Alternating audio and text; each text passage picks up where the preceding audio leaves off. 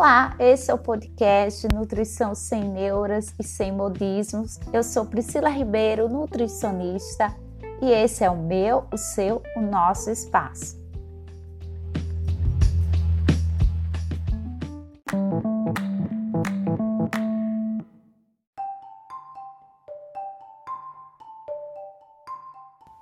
Não sei você, mas toda vez que eu me deparo com um filme histórico, um filme que tem aquelas vestimentas antigas, principalmente as femininas, eu me deparo e penso: como pode uma mulher se submeter a esse tipo de vestimenta tão desconfortável, tão agressiva, aquele só me vem à mente aquele aperto, aquele sufoco no corpo durante todo o dia.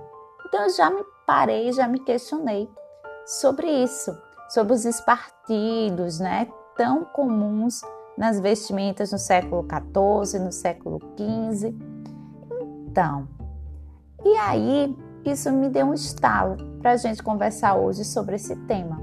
O que é que tem a ver espartilho com nutrição e com imagem corporal ou com ferramentas para se obter o corpo desejado? Muitas vezes a gente questiona o que foi utilizado há tempos atrás.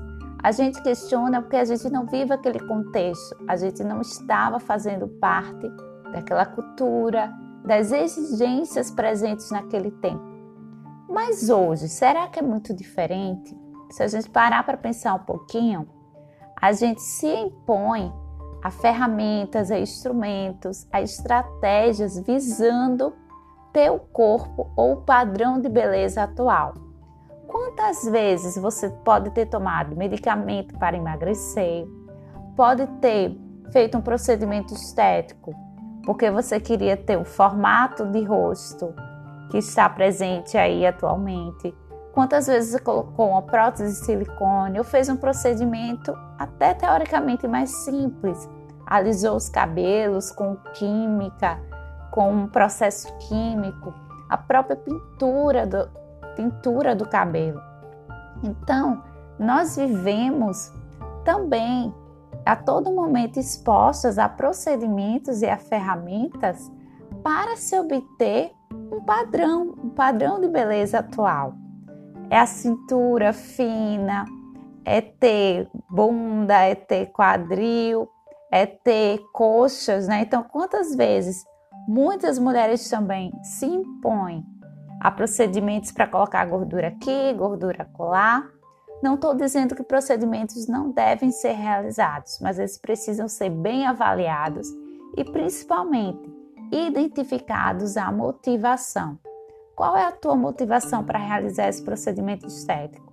A gente observa muitas mulheres totalmente desgastadas, totalmente é, eu posso falar com certeza, agredidas no seu psicológico, no seu emocional, por tentar suprir um padrão que não está diretamente associado com aquilo que a sua estrutura corporal corresponde. Então, como nutricionista, eu canso de ver e de pegar até pacientes que também já se colocaram em dietas restritivas, e uma dieta restritiva é uma forma de agredir o seu corpo. Por mais que não seja algo visível, que você esteja vendo lá as marcas na tua cintura devido a um espartilho, mas você está agredindo o seu corpo internamente, limitando nutrientes, limitando e impondo situações a ele que também são agressivas. Então a gente precisa ter esse senso crítico, a gente precisa avaliar sempre qual é a motivação para essa mudança corporal. Claro, aqui a gente não está questionando aqui o ponto de vista de saúde, de buscar, sim, procurar a sua saúde, a sua evolução, a sua autoestima, mas não deve ser focado em atingir padrão, em comparação, mas com a sua melhor versão. Quando a gente se entende, quando a gente entende as nossas motivações, quando a gente tem um autocuidado, o amor próprio, evoluir é muito mais leve, é muito mais saudável e é muito natural. Então, espero ter trazido essa reflexão para você.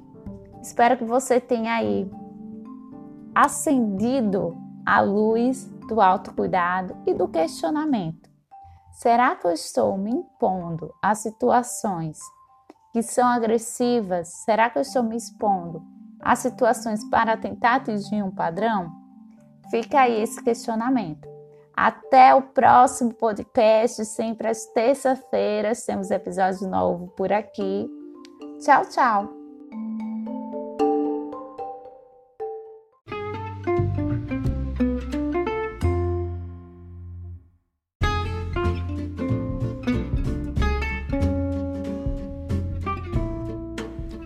Vem também para o Instagram, arroba Priscila Ribeiro Nutri. Todos os dias conteúdos relevantes e importantes para você viver uma nutrição sem neuras e sem modismos.